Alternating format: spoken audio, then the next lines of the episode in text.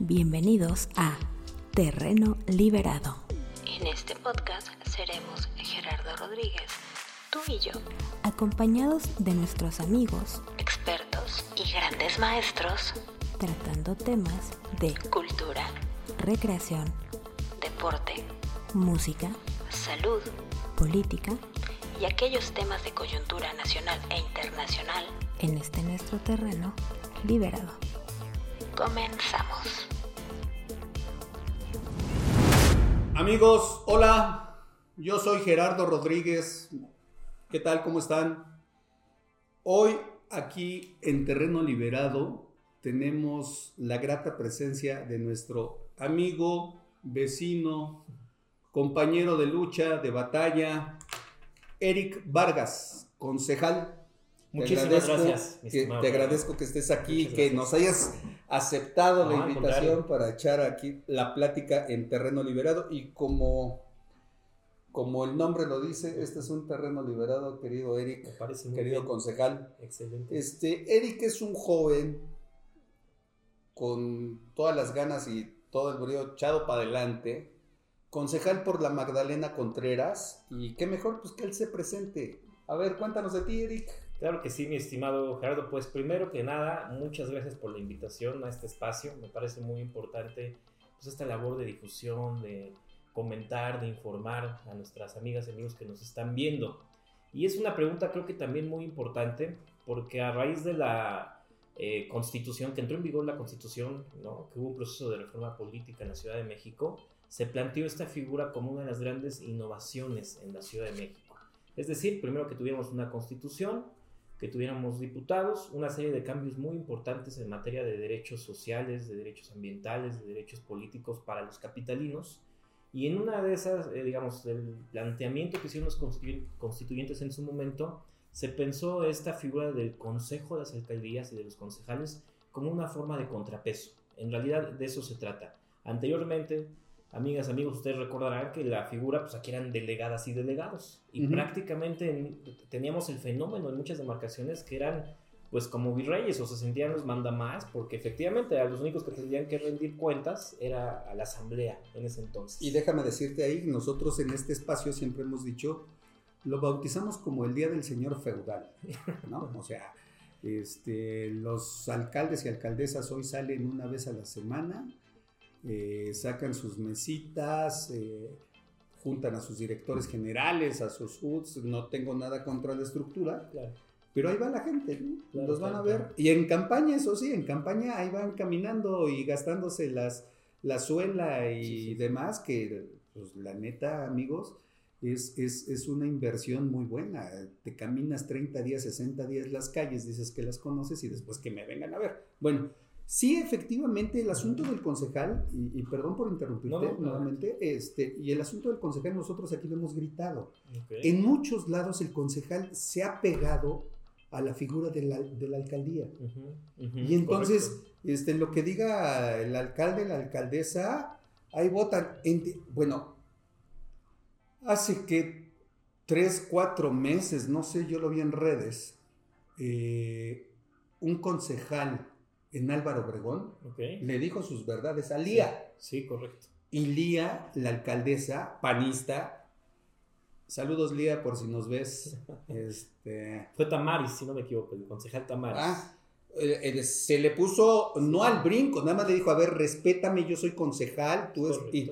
Y la alcaldesa con un tamaño político así, burlándose de la figura del concejal, que es quien representa realmente los intereses de la Es ciudadanía. correcto. Porque además somos electos. Te regreso la palabra. Eso es muy importante que, que lo que comentas porque nosotros eh, de alguna manera tenemos una representación política, somos representantes populares y por eso estamos ahí, para hacer valer justo lo que tú comentas, pues la voz de las y los vecinos de nuestra demarcación, en algunos casos de la circunscripción a la que representamos, ¿no? Entonces la idea de tener estas sesiones de consejo, pues bien lo comentas, no es nada más levantar la mano, eh, alzar el dedo, sino hacer planteamientos muy puntuales de situaciones que están sucediendo en las colonias, en los pueblos, de demandas ciudadanas que muchas veces no son escuchadas por el alcalde o que no quieren ser atendidas.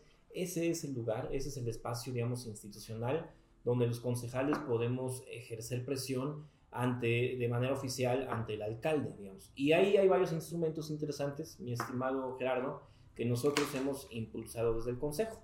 Entonces yo te diría, la actividad, yo como la planteé desde un inicio, que ya es mi segundo periodo eh, como concejal de la alcaldía de Magdalena Contreras, identifiqué como tres grandes áreas de trabajo. ¿no? La, la, parte de trabajo que a mí me parece muy importante, territorial, es decir, estar muy atento a, las necesidades de los vecinos, caminar las calles, escuchar sus problemáticas, atender los mesas de trabajo, etcétera, ¿no? Todo ese nutrimento, digamos, que hacemos como, como concejal, nos sirve para procesar después la otra área de trabajo, que es la institucional. Ahí en la institucional nosotros eh, procesamos, hacemos documentos, oficios. Con la reforma reciente que hubo ya podemos hacer gestiones, porque estábamos nosotros limitados por la Constitución para eh, promover gestiones. No estaba que eso es algo, eso es algo eh, que solamente en México pasa, o sea, eh, eres concejal y estás atado. Totalmente. O sea, es... Y sin dientes, ¿no? Y sin dientes, o sea, eres un figurín nada más en el escalafón de la estructura que te pegan, insisto, a los dedazos o a las ordenanzas es del alcalde. Qué bueno que se estén cortando esas cadenas y si no, este, déjame, déjame ahí sonsacarte, querido amigo Eric. Pues la gente necesita las figuras de los concejales. la, gente, la gente todavía no le cae el 20. ¿Cuál es el peso verdadero real de un concejal y hasta dónde pueden llegar? Correcto. Para ponerle un alto a, las alcaldías, bueno, a la administración en las alcaldías. Correcto. Es correcto, y, tiene que ver con esta última parte de lo que tú señalas, mi estimado Gerardo, en el sentido de que eh, tenemos ya el trabajo, digamos, en territorio con los vecinos, la parte de, institucional de, de, empezar a tramitar, de empezar a gestionar, y finalmente la razón de ser uno de los puntos más importantes eh, de la figura del Consejo y los concejales que está en el 53 de nuestra Constitución, que es la supervisión, evaluación eh, y seguimiento de las acciones de gobierno. Creo que ahí es uno de los fundamentos donde tenemos más dientes como, como, concejales, ¿no? En el sentido de que nosotros mandamos, eh, tenemos la eh, posibilidad, estamos facultados para llamar a rendir cuentas a los titulares de las áreas administrativas y al propio alcalde. Y ya te toca porque, amigos, estamos hoy en la alcaldía de la Magdalena Contreras, con un concejal joven. Y estamos en fecha próxima del informe del alcalde. Es correcto. ¿Cómo te va a ir ahí? ¿Cómo pues le va a ir a la gente contigo? Mira, ¿cómo le va a ir al alcalde? A ver, cuéntanos. Habría mucho que comentar de esta administración, que yo la resumiría en una frase, ha sido desastrosa. Ha sido una administración, ha sido un alcalde de imposición, de intolerancia, de poca sensibilidad con la población, eh, yo lo, eh, hubo algunos artículos que salieron en periódicos que se denunció el autoritarismo del alcalde, su venia porista autoritaria de querer imponer en el reglamento del consejo el uso de la fuerza pública cuando así lo considerara. Y él ya fue diputado local, ¿no? Ya fue diputado de la asamblea, la entonces asamblea, entonces este... Y, era, y era, perdón, y era, eh, es, fue diputado por el PRI cuando Fernando Mercado era alcalde o delegado por el, PRI. Sí, o sea, son. Sí, sí, sí, claro, es correcto. Perdón. Digo, brevario histórico, político, territorial. Es correcto. Entonces, eh, ahí, pues nosotros lo que hicimos es organizarnos, denunciarlo y pues no lo recibió muy bien. Evidentemente se, se, enojó. Incluso un llamamiento de la jefa de gobierno en una conferencia donde pedía al secretario de gobierno eh, el licenciado Martí Bates que revisara el asunto. ¿Cómo era posible que en pleno siglo XXI, en una ciudad de avanzada derecha progresista, tuviéramos ese tipo de expresiones en los reglamentos internos del Consejo cuando pues, no hay razón, porque es un espacio plural conformado por distintas fuerzas políticas en donde lo que se quiere privilegiar es el diálogo, la propuesta, las ideas, los consensos. Entonces, bueno, eso lo denunciamos y ahora, pues este, para eh, ir aterrizando algunos puntos, eh, comentarte, mi estimado Gerardo, que nosotros casi desde los inicios de esta administración, a partir de una, eh, varias inconsistencias en los presupuestos participativos, ya de esta administración, no de la pasada administración, solicitamos una comparecencia de la titular de participación ciudadana y de sus, sus directores. ¿Para qué? Para que explicaran al Consejo por qué teníamos tantas este, irregularidades. cámaras a sobrecosto, proyectos no concluidos, obras también paradas. Y bueno, la respuesta, el famoso mayoriteo del Consejo, pues fue rechazar este punto de acuerdo. Ajá. ¿Por qué traigo a cuenta todo esto? Justamente porque hoy, a un año de gobierno, de administración Alianza PRI, PAN, PRD, pues no, ha querido, no han querido comparecer ni el alcalde ni sus titulares ante el Consejo, siendo que está reconocida en la Constitución de la ciudad que nosotros tendríamos que hacer esa labor para dar seguimiento a las distintas áreas. Por eso existen las comisiones dentro del Consejo. Yo encabezo la Comisión de Pueblos y Barrios Originarios. Este, es una comisión que nadie, por cierto, quería. ¿no? Me decían, no, pues es que entonces todo el mundo ahí se echaba la bolita. Pero a mí me pareció importante tomar el reto porque eh, en materia de presupuesto participativo justo es eh, una dinámica un poco distinta, tanto que no son colonias Ajá. o barrios, los pueblos tienen ahí una dinámica muy particular y en donde ya hemos tenido también eh, varias manifestaciones. Tú lo comentabas, el tema del agua es importantísimo. Los dinamos. El tema del agua, el tema de los dinamos y el tema de seguridad, que fueron los tres estandartes del actual alcalde, son principalmente los tres problemas en los que la gente ha- Agua. agua, seguridad, Seguridad. y los dinamos. Fueron sus tres ejes de campaña del señor es que- alcalde. y son Déjame los tres decirte que ha algo. fallado. No, pero es que déjame decirte algo. Fíjense, han pasado 50 colores partidistas en esta alcaldía y todos los que han pasado han agarrado la bandera. Vamos a rescatar el único río vivo. Y todos llegan, se sientan y lo primero que hacen es agarrar al primero que pasa. A ver, vente para acá, tú eres estructura, HUD, no sé. Sus botas y los llevan a sacar basura de los dinamos, del río de los dinamos. Y la foto. Y la foto. Y así se la pasan un mes. Desde, y, y echándole la bronca al de atrás, al que acaba de salir. Porque esa es la promesa de campaña eterna. Vamos a rescatar el único río vivo de la ciudad. Eh, eh, Dices, ya, puta. Desde, desde Guijosa, desde antes, es la bandera. Es más, todavía no nacías y, y era la bandera en, en esta alcaldía. ¿Y eso por qué lo cito? Porque, a ver, ese sí es un asunto de carácter nacional. Sí, totalmente. Eso es federal. Es federal, una federal. Es zona federal. Allá hay comuneros, hay ejidatarios, es zona federal. Es un, sí es un, un río. No es el único. A ver, no es el único. Para que no lo vuelvan a agarrar de bandera, no es el único. Eh, a lo mejor sí es el único que le queda un poquito de agua. Pero los que han pasado como diputados federales por esta alcaldía, por este, por este territorio, también pasan de noche y hacen oídos sordos. Saludos, Diana Lara. Este, no te vemos nada haciendo en los dinamos. ¿eh? Eh, no hay presión, no hay apoyo, no hay concatenación con Semarnat, con Conagua, este, no hay nada que, que realmente pudiera explotar y sobre todo hacer realmente sustentable, sostenible, verde, eh, todo, todas esas etiquetas que de repente las ponen de moda y las agarran de campaña. correcto. Querido concejal, ojalá tú no caigas en el garlito No, de decir vamos a vamos salvar a- al único río. No, este, pues vamos, vamos es- a- tomando acciones, ¿no? Y te interrumpí, y te interrumpí y- y diciéndote, pues viene el, viene el informe de, de, Luis Gerardo. Y saludos, Tocayo. Viene el informe de Luis Gerardo. ¿Cuál es la función real tuya como concejal en esa circunscripción que tú tienes? Que por cierto no nos has dicho cuál es. ¿Qué colonias abarcas? Y, y- y- y preguntarte, pueblos y barrios originarios. ¿Son cuántos? Cuatro, Cuatro. los reconocidos. Cuatro reconocidos, sí, ya. Te escuchamos.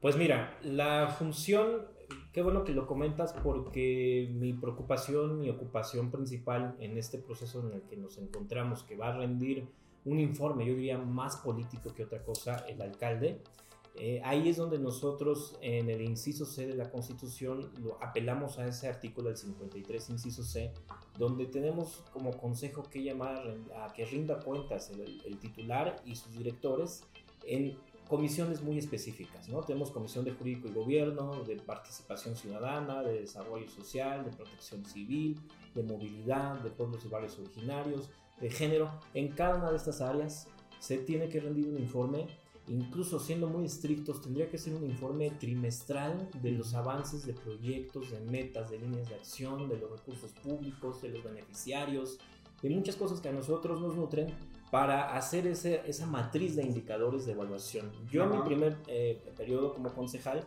propuse una matriz que le llamé semáforo de servicios públicos. Y entonces en ese semáforo le dije a la alcaldesa, entonces, nuestra amiga Patti, donde teníamos un color rojo, un color naranja y un color verde. El rojo nos indicaba que había problemas en la atención. Yo era presidente de la comisión de obras, que teníamos ahí un indicador rojo por alguna situación, un naranja y un verde. Y esto ya nos permitía entablar un diálogo, digamos, más empático, eh, más lúdico con los titulares y, y decirle al, al titular de obras, pues qué estaba pasando en, este, en estos rubros, en estas áreas, y de esa manera nosotros a su vez informar a los vecinos, ¿no? Inquietudes muy precisas sobre alguna obra, sobre algún proyecto, y se generaba esta buena sinergia. Pero acá la lectura que se está haciendo desde el alcalde y su administración es que entre menos digan, entre más contengan, entre más oculten, entre menos se comente, pues para ellos parece que es mejor. El no hablar, el no discutir. Oye, ¿y tú crees, y tú crees que esa estrategia le, le caiga bien a la gente y le dé resultado al... La voy a hacer de abogado del diablo. ¿Tú crees que les dé resultado para el 24 en la Ciudad de México? Digo, ¿por qué? Porque tú eres de Morena, el alcalde es del PRI o de la de coalición la alianza. de la alianza PRI, PAN, PRD. Sí. Saludos a los del PRD que quedan bien poquitos. Vénganse para acá, que le están haciendo la sopa a los azules, los van a patear, los siguen además ni caso pateando. les hacen. Ni caso les hacen, Ya se por favor, el sí. país, la ciudad, y ellos quedaron como Bueno, los tricolores, los tricolores se están repartiendo, se están yendo para todos lados. eh, Este, para el que salga, ahí, ahí hago presencia. Las, las pero migajas y las obras. las- Sí, exacto. Lo que sobra ahí para Pero, PRD. a ver, eh, Muy triste. otra vez, a los amigos amarillos, vénganse para acá, hombre, son de izquierda. Este, ya hasta se me olvidó que te estaba diciendo. Pero en fin, se me olvidó, se me olvidó nada más por meterlo al... Estamos hablando del informe del alcalde y de si es pertinente que oculten, que Ah, escondan. sí, no, que se escondan, pero sobre todo, ¿tú ahí. cómo lo ves? Si les va a dar el resultado para el 24, Ujú. ¿no? O sea, gente bien, no digo en trona, sino gente que va al golpe a aventar la lámina, entiéndase Álvaro Obregón, entiéndase, este, pues varios, que piensan que sí le van a dar la vuelta o que sí le pueden dar la vuelta en- en, eh, o consolidar ese 50% que en teoría tienen de la ciudad para el 24. ¿Tú cómo lo ves? Mira, es muy interesante porque justo te lo voy a ejemplificar un poquito con una eh, con una visita que tuvimos ayer en Las Cruces. Ajá. Ah, es muy este, representativo al respecto. Estamos con vecinos en Las Cruces y nos estaban manifestando que había un, este, un desvío o una- un faltante de recursos de 2 millones de pesos de un proyecto participativo, justamente.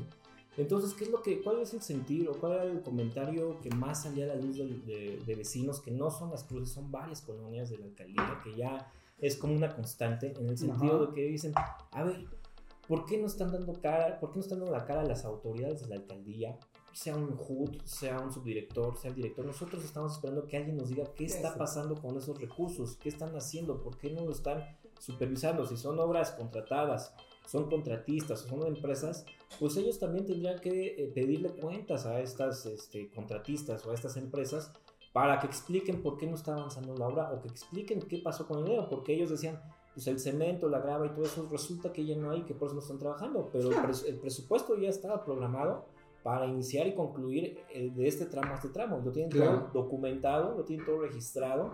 Te pongo solamente este ejemplo de vecinos de las cruces porque, insisto, es muy representativo y es una constante que estamos viendo en distintas colonias donde Ajá. la principal queja del ciudadano es no me están atendiendo temas tan básicos como decirme qué pasó con este proyecto, qué pasó con este dinero, por qué fue a sobrecosto y el alcalde no está teniendo la capacidad de responder a eso. Entonces mi, mi respuesta sencilla es que se van a ir, la gente no los quiere, están gobernando muy mal, están gobernando con prepotencia, eh, digamos, están siendo muy eh, despectivos, ¿no? Con, la, muy, con muy poca sensibilidad por parte de, de- sus, eh, digamos, eh, jefes de unidad departamental, de sus directores, no hay atención ciudadana como tal. Y eso yo creo que les va a repercutir, ¿no? Eh, Eso no, les, eh, no, no está, digamos, esa promesa de que iba a ser algo distinto, que así llegó, pues en- al final estamos viendo que está siendo totalmente alejado de la ciudadanía. Eso es lo que yo te podría decir. Fíjense, dos cosas. Una, este, hoy tenemos el patrocinio del cafecito. Gracias a Ale. Quién sabe de dónde es el café, pero está bueno. Gracias, Ale. Es, dos, amigos, en anteriores capítulos les hemos dicho, a ver qué cara pone el concejal. Les hemos dicho, hagamos un trío, hagamos un trío. Los tríos son buenos. No, no es pecado mortal. No les va a pasar nada, no se van a ir al infierno. El infierno es vivir con los azules, tricolores y amarillos ahorita. A ver, les habíamos explicado esto de las triadas, los tríos perfectos. Ciudadanía, concejal y alcalde en este caso. Pues creo que hay una de las tres patas que está fallando, ¿no? Ya les están diciendo ahorita eh, para dónde va el empuje. O sea, sin ciudadanía no puede haber concejal. Concejal no existe sin la ciudadanía. Así es. Ahí es donde está la fuerza y donde debe estar Es la, correcto. la- la fuerza ciudadana y el empuje y la democracia. Porque no me cansaré de decirlo. Hoy los alcaldes y alcaldesas son administradores por tres años del recurso que se baja al territorio, a la alcaldía. Punto. No son señores feudales. Entonces, a ver, necesitamos que la gente realmente apoye y les dé el peso específico a los concejales. Porque solamente así se van haciendo las cadenas de empoderamiento en la ciudadanía. No hay de otra. ¿Saben que eh, tenemos, me parece que, que- tenemos la gran oportunidad de nosotros los ciudadanos ir construyendo la figura política que queremos? Porque desde ahorita con los concejales, igual y no está de acuerdo, ¿eh? Este, para los concejales los podemos amoldar, les podemos decir qué sí necesitamos, qué no queremos de ellos y los podemos seguir empujando, construyendo, modelando de acuerdo a nuestras necesidades y no que lleguen después por dedazo, ¿no? Cuando dicen, ah, pues ahora ahí te va tu candidato, ahí te va tu candidata y te lo chutas, porque si no, este, pues, te corro del partido, ya no te doy esto, ya eres mal visto, ya eres apestado. Uh, no, no, no, no, no, no, no. Yo creo que aquí hay una buena muestra, juventud, como para ir construyendo esas propuestas políticas que la ciudadanía eh, necesita, Correcto. ¿no? Sí. Este, y, y bueno, ya le aventamos al 24. Fíjense, ahorita estamos viviendo la antesala del 24 con el Estado de México y con Coahuila. Y tiene que haber, tiene- lo saco porque tiene que ver con estas triadas y con esta construcción que estamos diciendo. En el Estado de México con la maestra Delfina, vamos requete bien. Saludos, maestra. Este, en el Estado de México va la triada.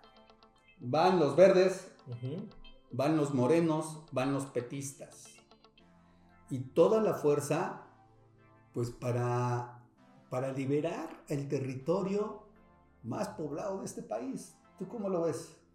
Bien, mira, yo quisiera regresarme un poquito. Regrésate todo lo que quieras. Sí, me parece importante resaltar esta mancuerna exitosa de ciudadanía, Ajá. eh, gobierno, ciudadanía, concejales, porque solamente de esa manera vamos a generar estos lazos de entendimiento, de, colabora- de colaboración mutua, de trabajo eh, en territorio para atender las necesidades. Yo creo que en, en ese sentido es muy importante politizar, en el mejor sentido la palabra, a nuestras vecinas y vecinos y que efectivamente nos exijan a nosotros como concejales, porque para eso estamos, para atenderlos, para escucharlos y para marcar una ruta de trabajo.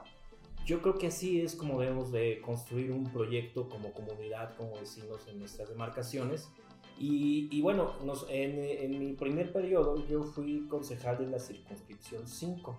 Ujú. Esta circunscripción comprende San Jerónimo Aculco Lídice, que es el pueblo San Jerónimo, Héroes de Padierna, Unidad Independencia y un cachito de San Francisco. Y así están, digamos, me parece que es, una, es un buen planteamiento porque los otros eh, cinco compañeros, somos seis compañeros del gobierno que, gana, que, triunfa, eh, hay una repartición territorial de las circunscripciones y en teoría eh, tendríamos esa encomienda de trabajar con ese ámbito territorial. Ahora, cuando son de representación o los llamados plurinominales, Ujú. eh, digamos, no tenemos como tal una circunscripción, pero sí podemos trabajar en la totalidad de la alcaldía. Nosotros Claro. también, pero la idea es que hay una organización. Yo creo que está pensado bien, eh, lo arrancamos así en el inicio, creo que con sus bemoles fue una muy buena experiencia. Y ahora pues ya estamos en la alcaldía atendiendo, por eso puedo estar en San Jerónimo o en San Bernabé indistintamente o en San Francisco, pues por esta necesidad de, de poder llegar y ayudar a nuestros vecinos. Ahora bien, yo creo que ahora retomando un poco del 24, lo, el 23 previo, ¿no? la elección del Estado de México, van, yo creo que van en el mismo camino eh, corriendo esta lógica de que tenemos que seguir haciendo este esfuerzo de acortar las brechas, de acortar las distancias entre los políticos y la ciudadanía. ¿no? Sí, lo, ha, lo ha dicho nuestro presidente muchísimas veces y es- eso yo dejaré mi comentario para seguir. Creo que, el- que la política no tiene que ser exclusivamente asunto de los políticos. Ujú. Creo que eso es un error que, que como sociedad ya no, ya no estamos repitiendo. Yo veo una sociedad mexicana muy politizada, con mucha conciencia, en donde ya toma parte de los asuntos públicos. A mí me da de verdad muchísimo gusto que cuando llega una colonia está súper organizada, eh, hay una conciencia de lo que está bien, lo que está mal, están siendo críticos con el gobierno en turno, sea de Morena en su momento o ahora del PRI, una, una crítica constructiva. Y en ese sentido creo que el- el- los, los ciudadanos, nuestros vecinos entienden que en la medida en que participen más de los asuntos públicos, de la política, va a haber una mayor incidencia para bien de la comunidad. Y, en- y al revés, en la medida en que nos sigamos alejando de la política como vecinos, "Ah, eso no me toca, o eso le toca al alcalde, o eso le toca al concejal, esas cosas de ellos, este, pues pasa lo que ya hemos visto eh, que, que sucedió con el PRI, que hacían lo que querían, manejaban los recursos como querían, se robaban la lana, y finalmente pues el ciudadano estaba lógicamente pues, muy molesto y muy enojado. Y ahora entre más vigilancia haya por parte de ciudadanos, de que a ver, ¿qué pasó con esta lana? ¿Por qué no se ha acabado esta obra? ¿Por qué no se ha construido el muro de contención? ¿Por qué no está haciendo su chamba el director? ¿El concejal dónde anda? A ver, lo necesitamos. En la medida que haya esa exigencia, vamos a ir avanzando mucho como sociedad. Oye, concejal, eh, preguntarte, Sí. eh, ¿tienes aquí en tu alcaldía, dijimos, la federal la tiene el PAN, Sí, con Diana. Diana, Diana, Diana. Lara? ¿Qué tal, Diana? ¿Qué tal el trabajo? Mira, a mí me parece que... Para Yo- con la gente, obviamente, no contigo. Yo, yo he visto que hubo un cambio, eh, habría que decirlo abiertamente, ¿no? Eh, es lo que yo... Es mi, Percibes. es mi percepción, lo que yo percibo. Ellos, el PAN, como su surgimiento, su naturaleza política, pues es de élites. Sí. ¿no? muy vinculados a los sectores empresariales, a élites políticas, eh, a grupos ¿no? muy compactos y estaban alejados, eh, usualmente no tenían este contacto. ¿no? Y ahora ya vemos a Diana Lara y al concejal del PAN Belmont ingresando a colonias de zonas altas, con un discurso a veces como que, ay, estamos... Hay una mezcolanza ahí entre de cercanía, entre la gente. Todavía no, todavía ¿Y no usan la palabra que lo pueblo. haciendo? ¿Y por qué crees que lo están Porque haciendo? están a nada de usar el pueblo, estamos aquí con el Ajá. pueblo, ¿no? Porque Ajá. con sus imágenes este, se abrazan con la gente, cosas. Y eso, insisto, no, no Bueno es, que, bueno, es que a lo ¿no? mejor no es pueblo, sino están diciendo aquí abrazando a mis trabajadores, ¿verdad? A mi fuerza de trabajo. Claro. Ajá. Y eso, eh, bueno, hay algunos sondeos donde yo creo que le debería de preocupar al PRI, eh, donde están más altos, en las, están más arriba en las encuestas, el PAN en muchas alcaldías. Sí. Entonces eso allá haciéndole ahí Bueno, a los análisis. Ya acordaron, ya acordaron, ya acordaron que por la, para- por la presidencia Así va el. PAN, ¿no? Así es, así es, así es. Este, y, y, y- híjole, Y- que Dios, Dios nos agarre confesados, porque de, ¿de dónde van a sacar un candidato los azules? Está No, ya- cabrón. Y a eso iba, que, que, que ya con, digamos, estos números, porcentajes y percepciones y demás, de pronto también se van a querer imponer en varias alcaldías, entre Sí. ellas esta, ¿no? O sea, le van a decir, ah, no, no, espérame, espérame, le van a decir el PRI. Acá nosotros ver, traemos claro. otros números, traemos Sí, otros exacto. datos, y, y el, el candidato nos toca a nosotros. Traigo la lana, Exactamente. traigo la presidencia, este, yo estoy golpeando a la Ciudad de México. Y hasta pueden presumir Claudia. perfiles. porque Claro. los- o sea, también hay que decirlo, ¿no? Se enfocan mucho en esta parte de cuadros, que son cuadros alejados de la ciudadanía, con falta de visión y vocación social, pero al final pues, son universitarios, ¿no? Diana Lara no conozco su trayectoria, pero posiblemente también tienen ese elemento, ¿no? De querer vender esta idea de... Claro. de cuadros políticos, La de cuadros ¿no? políticos, pero sobre todo la de ser sensibles con la gente, con la ciudadanía, con el pueblo, porque sí, tienes mucha razón. Les pesa mucho decir pueblo, ¿eh? Les pesa mucho. una palabra Este, que- sí, sí, les da urticaria. Exactamente. Este, pero bueno, ¿a quién más tienes aquí en tu territorio de figura política hoy? Pues está Ernesto Alarcón. Ernesto Alarcón. PRI, Saludos, Ernesto. ¿no? También ¿Dónde ahí. andes? ¿Qué hace Ernesto? Ernesto, ¿Por qué pues, no ha hecho Ernesto? Ernesto es diputado. eh, me comentaba una vecina, una amiga, que se me hacía interesante su comentario de, de esta amiga que me decía: Pues Ernesto me, me decía, pues él no se mete en broncas. Él llega, hace su chama en el Congreso, Ajá. este, plantea lo que tiene que plantear y dice, y no se mete en grillas. Se me hizo interesante porque es una vecina pues, que, digamos, no está tan cercana a esto. Y finalmente el político también eh, se construye una imagen, ¿no? ¿no? No es lo que dicen los políticos, sino lo que la ciudadanía ve de los políticos. Pero déjame decirte una cosa, sí. Si de repente Ernesto ha pasado, pues, ahí va flotando, Sí. pero también eso habla de que en bajo perfil es un, es un buen líder para su equipo, ¿no? Porque lo trae ordenado, pero también trae un buen equipo de asesores. O sea, lo que, lo que durante mucho tiempo ha faltado o ha fallado, cuando llega el alcalde, la alcaldesa, antes el delegado, delegada, se traían a los amigos, a los cuates y demás, y el equipo de asesores era nada más una gran logia este, Sí, sí. no preparada. Sí, Entonces, con amigos. esto que tú dices, sí, con esto que tú dices ahorita, pues me parece que el equipo pues, está bueno y puede dar ha ido, ha ido manejando. lata, ¿no? Sí, claro. Y, y bueno, creo que ha levantado la mano o ha hecho algunas manifestaciones que le gustaría participar. También tengo vecinos, debo decirte lo que no lo pueden ver ni en pintura. este, Lo vamos a invitar a Ernesto. Vente Ernesto, vente aquí a Terreno Liberado para que este, nos digas que sí, que no con tu diputación local. Vente. Ajá. Sí, estaría bien para que platiquen con él, pero pues es parte de, ¿no? También es parte de las, de las opiniones, de los contrastes, del, de, yo creo que al final lo más importante es el, el- el vecino, la opinión del vecino, del Sí, ciudadano, claro. de, de que nos califiquen y que haya esa exigencia de trabajo, de resultados. ¿Y a quién más tienes? concretos. Eh, De, pues, del espectro en general o de algún partido? No, de aquí, de aquí, de, De aquí, de- de tu territorio donde tú estás. Pues, aquí ya, ya dijiste el federal, Leti, al local. Leti Estrada, también diputada, Ajá. ¿no? Eh, que ella Leti Estrada es de la Unidad de Independencia. es vecina de la Independencia. Saludos a los amigos de la Unidad de Independencia, tantos y buenos recuerdos ahí. Que por cierto ya se la inauguró la linterna mágica. A Ahí ver, cuéntanos de la ina- Mira, en la linterna mágica, uy, jóvenes. Ese, eh, ¿Se acuerdan de la película Cinema Paradiso?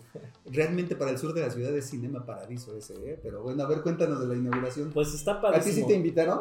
A mí me invitaron a la primera y, y debo presumirles que... No, nosotros no nos invitaron. ¿no? Dicen que apestamos a azufre y nadie nos invita, pero No. ni un vaso con agua. A ver, dinos. No, mira, la verdad estuvo yo muy emocionado porque estuvo el maestro Zoé Robledo, o sea, un discurso muy, muy, muy padre en, en- en, pues, en el contexto histórico, de, de la importancia de, de- de ese espacio. Pero yo lo que te quisiera comentar, y, y hago el anuncio a las vecinas y vecinos, es que es un espacio muy, muy bonito. La verdad, tiene un acabado, se ve que estuvo bien planeado, bien diseñado, bien pensado, funcional. eh, con esta idea pues, de que se hace, de acercar ¿no? A los vecinos pues cintas interesantes tiene sala una pequeña salita para exposiciones Yo vi una foto y le quitaron la gallola. Ah, Le quitaron la. bueno, tú estás muy chico. yo fui a ver 50 veces ahí juegos diabólicos. ok. Uh, yo vi Batman ahí por ahí, por ahí, por ahí se cruzó el primer amor. Uh, y entonces te ibas a la parte de arriba. ¿no? Este, yo hoy en las fotos lo vi, ya no existe eso, lo cual me pareció medio mal, ok. pero está bien. Y, y- y esa, esa obra, porque hay, hay un cáncer que tenemos en la, en la, en la política mexicana.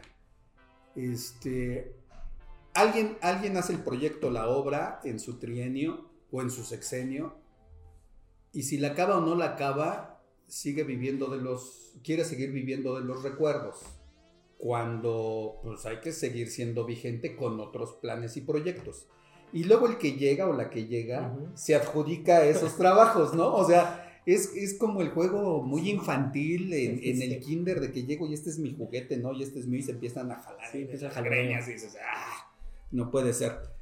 Pero yo he de reconocer algo. Esa obra a, a gritos y sombrerazos la echó a volar Patti. Ujú, ¿No? Correcto, la impulsó muchísimo, Pati. Saludos, Patti. Do- Este, andas todavía en el Infonavit, Sí, creo. Sí, sí. Saludos. Saludos. A ver cuándo caes por acá también. También estaría bien. ¿eh? Este, y, y a gritos y sombrerazos le echó a volar Patti. Sí, sí, sí, sí. Junto con la coordinación del INS, del maestro Sí, Robledo y ya te interrumpió otra vez, dime. No, pues eh, te, te estaba diciendo que es una invitación, ya está inaugurada formalmente, ahí este, hubo muchas personalidades, eh, ya está, eh, digamos, con una cartelera y Ajá. yo creo que es un buen espacio y aprovecho también para pues, preguntarle al alcalde, a Luis Gerardo, qué pasa con el Víctor Manuel Mendoza, porque es otro espacio también que Uy, impulsó sí. mucho la administración pasada de nuestro proyecto de, de la cuarta transformación de Morena y también es un espacio que quedó de primerísimo nivel. Ahí te voy a. A ver. eh, eh, Estos son así, y ahora sí, ¿eh? Estos son así. La cuarta transformación de Morena. Eh, La cuarta transformación es ciudadana, es PT, es Morena y Es correcto. Es Nada un más proyecto comercial. Síguele. Claro, ¿no? Y es bueno hacer la precisión, ¿no? Es un proyecto donde caben todo- todas estas expresiones, ¿no? No es algo monolítico. Luego, luego le vamos a entrar al debate político muy chido sobre la construcción de la izquierda en México. Ese no se lo pierdan porque lo vamos a hacer redondo y ahí sí nos vamos a dar con todo. El- el- el- la, la construcción de izquierda, al menos, bueno, lo podríamos hablar de los 80s para acá, o la, la segunda, tercera ola de la izquierda, aquí va a estar muy padre. Te interrumpí con Zoé, con la Unidad de Independencia, con la Linterna Mágica y con el Víctor Manuel Víctor Mendoza. Manuel. Yo me acuerdo que el Víctor Manuel Mendoza lo empezó, sácame de un error, lo empezó Fernando Mercado sí, cuando era tricolor. sí, sí, sí, quedó avanzado. Pero ¿Y sigue avanzado, siendo tricolor o ya no es tricolor? Pues ya está de este lado. A, ver, la pregunta, no, pues puede estar como todo buen priista de aquel lado, de este lado, pero ¿sigue siendo tricolor o ya no es Yo tricolor? creo que, mira, yo creo que ha hecho un trabajo interesante este Fer. sí es un gancho al hígado. Ha hecho, un, ha hecho un trabajo interesante de proactivo, de, Sí. de diálogo, de acercamiento, de crítica, ¿no? Yo debo aquí eh, reconocer que hemos tenido un acercamiento de, de tratar de hacer eco de las acciones del Consejo en Congreso y viceversa. Una de las cosas, fíjate, Sí, que, que me parecen importantes comentar ahora que lo mencionas. Eh, cuando llegó el alcalde, eh, una de las primeras acciones que hizo fue correr a todos los trabajadores de nómina 3 Sí. y de eventuales y de otras modalidades. Entonces, ¿qué es lo que dijimos? A ver, se acercaron conmigo los compañeros trabajadores con la preocupación de decir, pues ni agua va, prácticamente ya no se presenten, con, pero además con una prepotencia interesante Ujú. ahí por parte de los jefes, ¿no? Este, sin ninguna explicación, no está, no hay registro, ya no se presentan, entonces se acercan conmigo y me dicen, oye, ¿qué podemos hacer? Entonces a mí pues, inmediatamente lo que dije, tenemos que hacer mesas de trabajo, tenemos que ver pues, que den por lo menos un plazo, que den opciones alternativas, es una cuestión de voluntad del titular, Ujú. de decir, pues bueno, vamos a dar esta opción de aquí a diciembre, que además estábamos saliendo de la pandemia. Estamos en un proceso bien difícil de pandemia, de, de- de que hubo mucho este, despido, de que hubo falta de oportunidades laborales, de que la gente no podía... en una depresión muy fuerte. una depresión muy fuerte. Sí. Además diciembre, que sabemos que son fechas muy complicadas. Ajá. Entonces, pues bueno, evidentemente no hubo una respuesta favorable por parte del alcalde y lo que inmediatamente dijimos, vamos a ir con nuestro diputado, Fernando Mercado, a que desde el Congreso haga un exhorto, desde la Ujú. tribuna del Congreso hiciera un exhorto a- al alcalde de la Magdalena Contreras para que hiciera mesas de trabajo con los trabajadores eh, despedidos o con los trabajadores ya no contratados por la actual administración. Ajá, sí Así sucedió, hubo caso omiso, pero te lo comento como vario de decir, bueno, a veces también lo importante acá son las acciones. Y esa fue una acción, digamos, positiva, fue un buen gesto de- del diputado que no quedó en el discurso, sino que sí lo llevó a tribuna, sí quedó eh, sentado, digamos, ese presidente. Y así, eh, digamos, po- podemos enumerar otros, eh, digamos, puntos eh, interesantes, importantes que hemos podido nosotros hacer mancuerna con nuestro diputado, Ujú. ¿no? Y en donde también hemos tratado de ahí eh, complementar información para el tema de rendición de cuentas, porque ahí sí, no es de que quiera o no quiera, el alcalde tiene que ir al, al Al Congreso, Y, este, y enfrentar las preguntas de los diputados. A mí me parece que al Fer le ha costado trabajo irse quitando, irse acercando al pueblo, pero lo ha hecho y lo ha hecho Sí, bien. Sí, sí.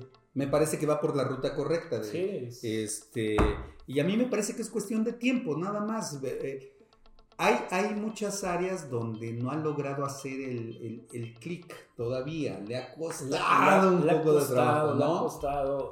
Ay, te encuentras vecinos que reconocen su trabajo. Sí. Bueno, fue prista, pero lo hizo bien, ¿no? Sí. Y en otros vecinos, también si nos está viendo dicen, pues es que ya, ya fue, o sea, ya tiene que dar el paso a otras cosas, ¿no? Por- porque ya no lo... Fernando, vente para acá Sí, también. también que se también venga vente para- acá. Vamos a echar aquí. Derecho te, de réplica. te prometo que ponemos a The Beatles. Ah, sí, es Todo fan. lo que quieras. Es es fan, fan. es fan, fan Buen fan de. The Beatles. Pueden hablar con mucho de música porque yo luego lo veo en sus historias Ajá. y muchos contenidos que sube son de música, de Sí, grupos, claro. De conciertos. este, Sí. está, está bien eso, está muy padre. Este, y bueno, saludos Fer, y vente para acá también, dinos cuándo y, y con mucho gusto, y si no, vamos a tu oficina, no te preocupes. Este, terminamos con quién, ¿quién más te falta? Ah, te falta Nos Medina, Alicia. Alicia. Alicia, fíjate de Sí. Alicia, qué bueno que comentas porque ella fue compañera del consejo. Sí, Fue, fue concejala, nuestra Ujú. compañera Alicia Medina. Ella eh, presidía la, digamos, estaba a cargo de la Comisión de Transparencia y Rendición de Cuentas. Y aprovecho para mandar el mensaje, el golpe a nuestro querido y apreciable, no, no es querido ni apreciable alcalde. Desapareció en esta administración la Comisión de Transparencia y Rendición de Cuentas. Eh, cuatro meses después un servidor llegó a un punto de acuerdo para que se creara la Comisión de Transparencia, Rendición de Cuentas, Gobierno Abierto y Combate a la Corrupción y los concejales de la alianza PRI, PAN, PRD dijeron no, claro. no queremos, no nos interesa, eso no sirve de nada. Este, dieron tres argumentos legaloides que además a nuestro compañero Belmont le molesta mucho la palabra legaloide, lo se la digo ahora. Saludos, estimado Belmont, son argumentos legaloides porque además él dictaminó este, el punto de acuerdo donde dice que no tenía este, un impacto presupuestal. Cosas sin sentido que no, no tienen que Ajá. ver con la esencia de crear una comisión que dé seguimiento a estos temas tan importantes y que, y que Alicia, nuestra amiga Alicia, pues, le mandamos un saludo, eh, lo hizo bien, digamos, con, con esta experiencia nueva que iba surgiendo, hizo cosas interesantes con la comisión, eh, dar seguimiento a las transmisiones en vivo de la, de los- del Consejo de Alcaldía, que hoy no tenemos transmisión en vivo porque no quiero el alcalde, o sea, las tenemos grabadas. No, ¿cómo Y crees? por ahí las guardan para tratando de que no se vean o que los vecinos no las conozcan. Nosotros, en la administración que iniciamos, sí se transmitían las sesiones de consejo. el, el- está muy, muy duro el, el- el ocultar la información, ¿no? Eh, tarde o temprano, toda esa información, eh, ese muro se, se cae, digo. Hemos tirado 50 muros en, la historia y, y- y uno más y de ese tamaño, este, no creo que sea tan difícil. Decirles, a ver, Eric, joven y, y- y deportista, aparte, ¿cómo ves, ¿cómo ves el deporte en tu alcaldía? Mal. A ver. Está por los suelos. Este, no tenemos actividades, no tenemos eventos, no tenemos becas, no tenemos incentivos, no tenemos apoyos, pero lo más importante, qué bueno que lo preguntas, tenemos una, eh, pues voy a decir a lo mejor la palabra. Dilo, esto es terreno liberado, les cuesta La- trabajo, Les, pero les va a costar trabajo procesar esto, pero, Viene. pero ha habido una eh, privatización sistemática del espacio Sí. público, concretamente de los espacios deportivos. ¿Por qué? Pues por una cuestión de lana, de eficiencia de recursos, de que quieren ver de dónde sacan. Y esto ha ido en detrimento, querido Gerardo, en detrimento de nuestros vecinos que a veces quieren organizar un partidito de fútbol, una cascarita, que son nativos, que son... Y no pueden porque... Bueno, ¿y qué tenemos que hacer ahí? ¿Qué- a quién, ¿Quién tiene que legislar para que eso se rompa? Pues Tú, Alarcón, Medina, Correcto. este, Estrada, Fernando, eh, o, o quién, o Diana, o quién lo tiene que hacer. Tenemos que, digamos, ahí yo diría, tenemos que meterle un diente muy bueno ahí en técnica parlamentaria jurídica para que haya una reforma en el Congreso y quede perfectamente estipulado la- los este, límites, las restricciones, lo que sí, lo que no, para que no atente contra el uso y disfrute de nuestros vecinos, porque lo digo, esta experiencia también está muy marcada en Tlalpan.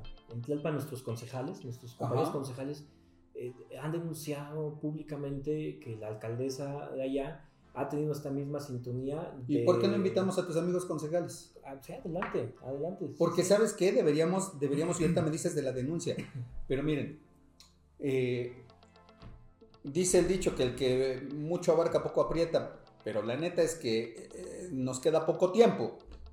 Deberíamos de estar trabajando sí por circunscripción, sí por alcaldía, pero también comparten el territorio con Álvaro Obregón y con Tlalpan.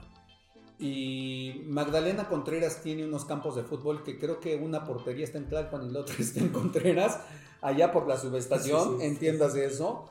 O límites. tal cual. eh, tienen los, las canchas que tú dices que se están privatizando, las canchas de fútbol rápido, en la barranca que divide eh, Álvaro Obregón y Magdalena Contreras, Cedros y del otro lado la colonia Hidalgo, este, por ejemplo, o los campos de Oyamel.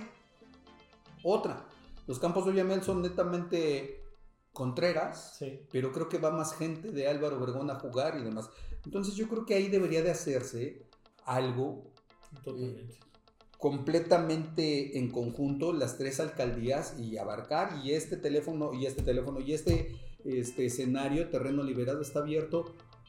Denos chance, vénganse o vamos. Y, y- Los y- invitamos con y- por favor aquí que nos ayude Eric, concejal por la Magdalena Contreras y que, que sea un panel completamente abierto para los concejales en Tlalpan, en Magdalena Contreras y en Álvaro Obregón. No sé, ¿tú cómo lo ves? Yo me parece muy bien la iniciativa para que además conozcan más de nuestro trabajo, de lo que estamos haciendo y de lo que con lo que iniciaste.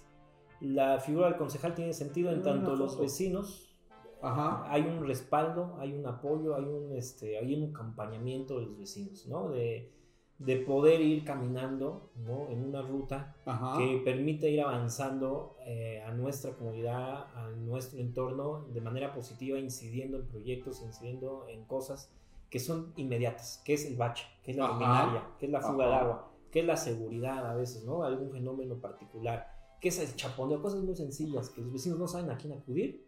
Pues aquí los concejales tienen esa obligación de mantenerse cercanos a los vecinos. Ese es el principal, yo diría, de los objetivos.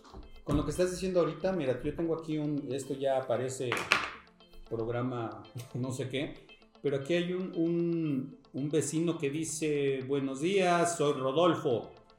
Eh, es un vecino de la parte alta de Magdalena Contreras, dice, llevamos más de una semana sin agua. Este, los que tienen cisterna, qué chingón. Los que no tenemos cisterna y no nos alcanza, no nos han hecho caso. eh, en la alcaldía. Eh, pienso ir mañana con el alcalde para decirle unas cuantas verdades. Tal cual, saludos Rodolfo, Rodolfo Sánchez. Eh, pues así está el problema, el problema del agua ya nos está comiendo, pero no es privativo de la Magdalena Contreras, sino es de toda la nación. de toda la nación, de toda la ciudad, es un problema complejo.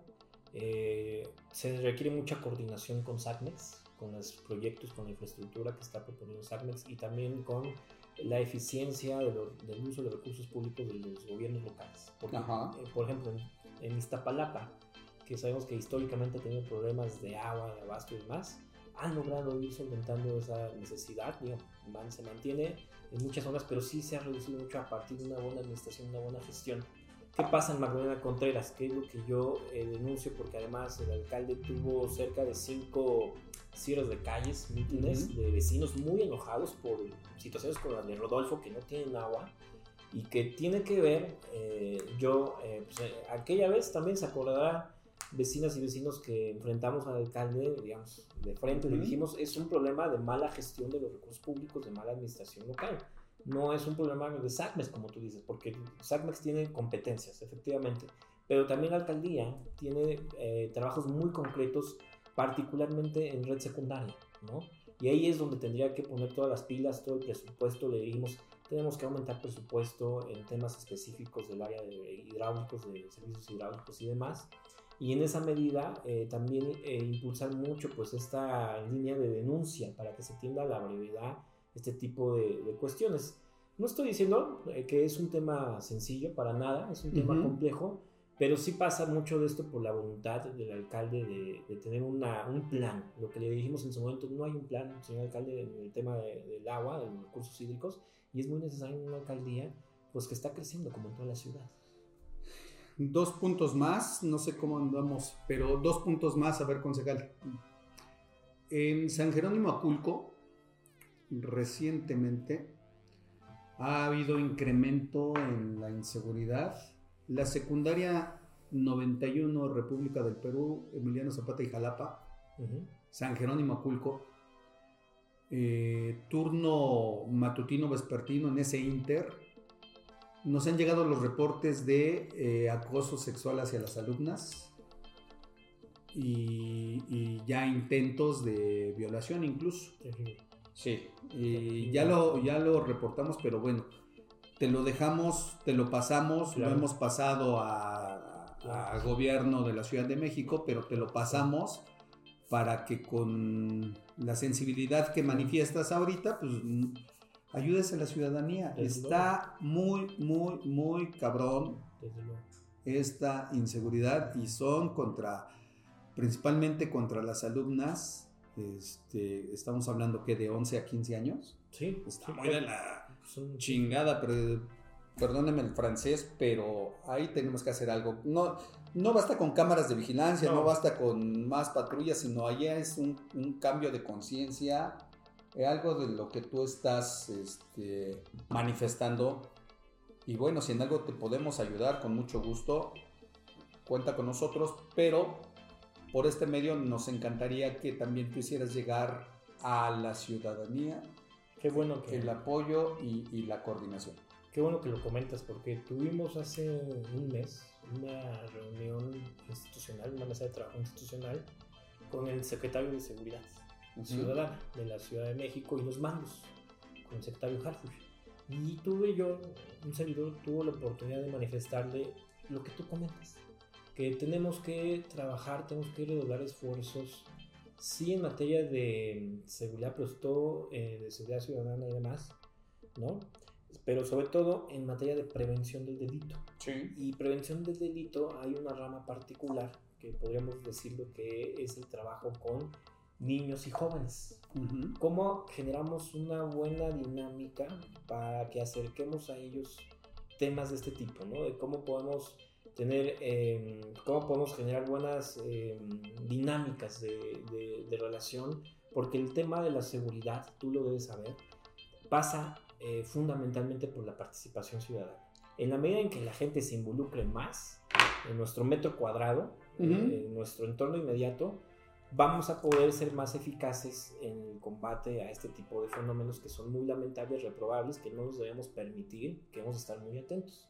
Pero sí hice ese llamado, lo voy a volver a hacer porque vamos a tener otra, vamos a tener más reuniones de, de- Ujú. de- de trabajo institucionales y vamos a enfatizar esta necesidad de trabajar con los jóvenes, el tema de adicciones, de prevención de adicciones, el- hasta el tema de alcoholismo, ¿por qué no? El, el- el tema de conductas antisociales y el tema de poder sentir de que los jóvenes puedan, ser, puedan tener, tener más identificación y cercanía, más, eh, un, un rostro más eh, sensible y humano con las autoridades, que tengan la confianza de denunciar y que las autoridades, además también se lo comenté y fue muy receptivo el secretario en el sentido de que hubiera protocolos para el trato con la ciudadanía y con los jóvenes. Es que, mira, hace Porque rato, hace rato veces- comentaste algo. Este, se están privatizando los espacios públicos deportivos. Eh, cierras los, los muy pocos, la Sí, muy sí, poca claro. raquítica infraestructura deportiva que hay Así en. México. La cierras, la privatizas. Eh, la inseguridad en la calle, obviamente la gente no, no sale a las calles por la inseguridad y le va cediendo el terreno a, a- a- a toda, a delincuencia. toda la, la delincuencia. Y aquí yo creo que lo que siempre ha hecho falta es pues ganar pacíficamente ganar el territorio, recuperar el territorio. Es correcto. Yo soy de una Es época en que salías a jugar a la calle. Hoy sales a jugar a la calle y amaneces, quién sabe si amanezcas, ¿no? Este. Pero también ese es un cliché muy de derecha, pues, o sea, hay que difundir y hay que infundir el miedo en la ciudadanía para que abandone la comunidad, para que se disgregue, Así para es. que no se una. eh, eh, y, y- y- y nosotros entonces poder avanzar, esa derecha sí lo piensa.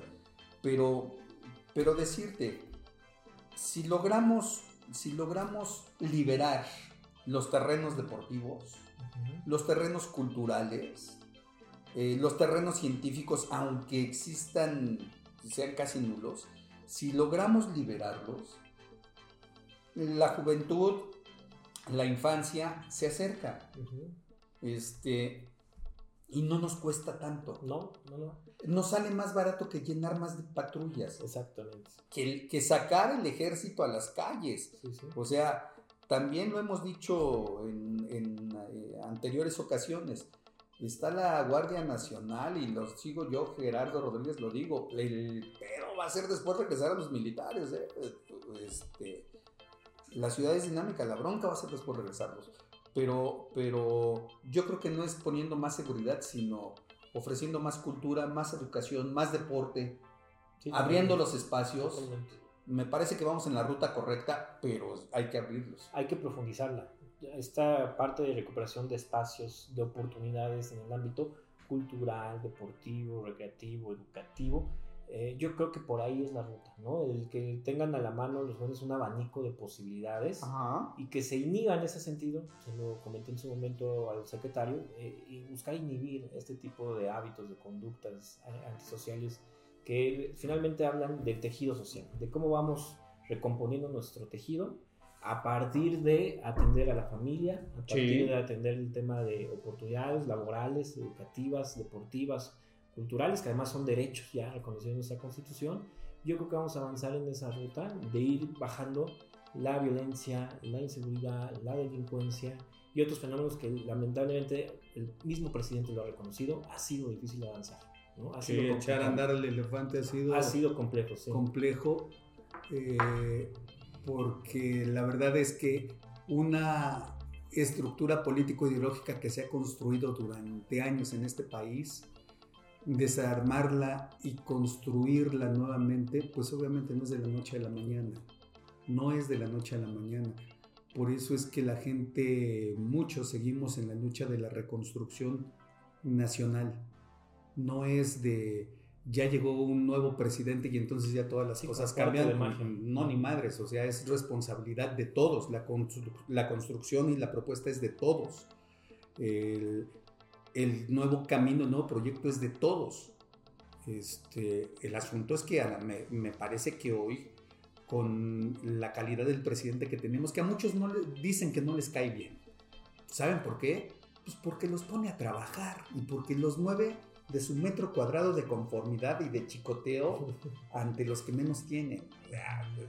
Pues obviamente acostumbrados toda la vida a sangrar al pueblo sin moverte de la comodidad de tu sala y de repente que te digan, nanay, ya se acabó, pues está cabrón, o sea, entiendo. ¿no? la llave la Sí, corrupción, claro, o sea, este, el maiceo, la el maiceo, todo, todo. Entonces, obviamente, pues cualquiera que sacaron una, ahora Los, los dicen, fideicomisos que tanto enojo causaron, ¿no? Que, Sí. que es impresionante, incluso en el sector académico, a mí me, me parece muy particular ese enojo de que les cortaron ahí por el CONACYT una serie de recursos que no iban a parar a la educación, mi estimado, ni a la ciencia, iban a parar a particulares que hacían a la dieta de Carstens. recurso distinto, ¿no?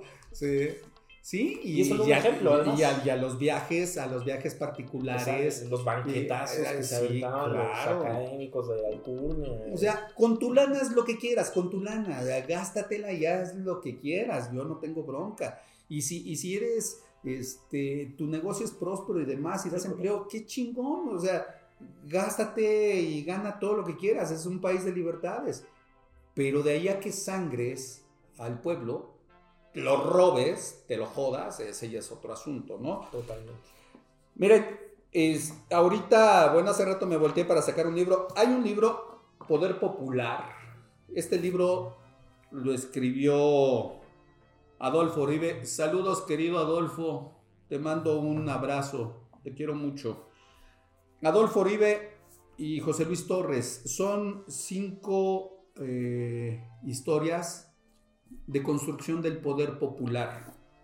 Chiapas, Sonora, Nayarit, Guerrero y Monclova. Altos Hornos en Monclova, eh, los, los, pescadores en Nayarit, eh, los cafetaleros en Chiapas, cómo eh, construyendo entre en, encadenamientos de producción y consumo, cómo construyendo sobre todo una nueva conciencia política y ciudadana, un empoderamiento ciudadano, todos estos estados y comunidades, sindicatos, eh, comuneros y demás, lograron avanzar hasta puntos no imaginados. Y si no, pregúntenselos a Altos Hornos de México, este, toda la producción y todo lo que había, gracias a los trabajadores, a los miles de trabajadores sindicalizados y organizados, o a los cafetaleros que lograron quitarse el yugo del precio internacional y ellos dictar su, precio y su forma de comercio. Bueno, esto es una historia de lucha de años, de construcción de poder popular, que hoy queremos regalárselo a, Eric, concejal, y después nos aventamos un debate ah, pues de poder popular, porque además después viene otro, ¿eh? Este, no nada más es este. Este es nada más para que le vaya entrando al tema. Que son cinco, cinco casos. Y sobre todo, este, no tiene final feliz y no lo estoy, como dicen ahora, spoilereando, no sé cómo le dicen las juventudes, pero bueno. Este, spoiler. No, spoiler. Está, muy bien. Muchísimas gracias por me lo voy a aventar, claro que sí. Ese, ese es un libro de aquí de la biblioteca nuestra, por favor es para ti. muchísimas gracias por el Échale una leidita. ¿Cómo no? Y vamos y lo comentamos. Y lo comentamos, por favor. Es muy importante echar raíces y ver historias ¿no? de la construcción del poder popular, porque efectivamente es así como se construye, desde abajo, con la gente. Eric, este, ayúdanos a cerrar, a ver, Despídete. Pues muchas gracias nuevamente, mi estimado Gerardo, por la invitación. Ojalá tengamos otra oportunidad. Las que gustes, el terreno liberado es tuyo. Vamos a invitar a más compañeros concejales para que cuenten su experiencia y difundamos sobre todo el trabajo y lo que nosotros podemos ir construyendo de la mano de nuestras vecinas, vecinos, de la comunidad en general yo decirte al final que estoy a sus órdenes. Eh, estoy como en redes sociales, estoy como Eric Vargas en Facebook, que es la red que más, por donde más me muevo, más utilizo y publico eh, todo lo que tiene que ver con eventos, con convocatorias, con iniciativas, las mismas, el mismo trabajo también de denuncia, de, como concejal, de distintas situaciones que pasan en la alcaldía, por ejemplo, el, edificio que quieren construir en el 1 de mayo, que los vecinos están muy enojados, pues porque no, no encuentran razón de ser, porque fue una imposición más, porque les va a afectar, por una serie de, situaciones también aprovechamos estos espacios de las redes para hacer estas denuncias. Y pues estoy a tus órdenes, mi estimado Gerardo. Todo lo contrario, es, estamos, estamos aquí, terreno liberado es tal cual, un terreno liberado, expresión de ideas, propuestas, sin colores, sin cadenas. Por favor, súmense, suscríbanse, denle me gusta, sigan a Eric, denle lata a Eric. Denle mucha lata. Mucha lata. se trata. Sí, claro, porque solamente así podemos ir cambiando las cosas, moviendo a los concejales. Por favor, que los concejales sientan el poder de la gente. Y bueno, esto es Terreno Liberado. Yo soy Gerardo Rodríguez. Pórtense mal, cuídense bien. Les quiero. Chao. Saludos.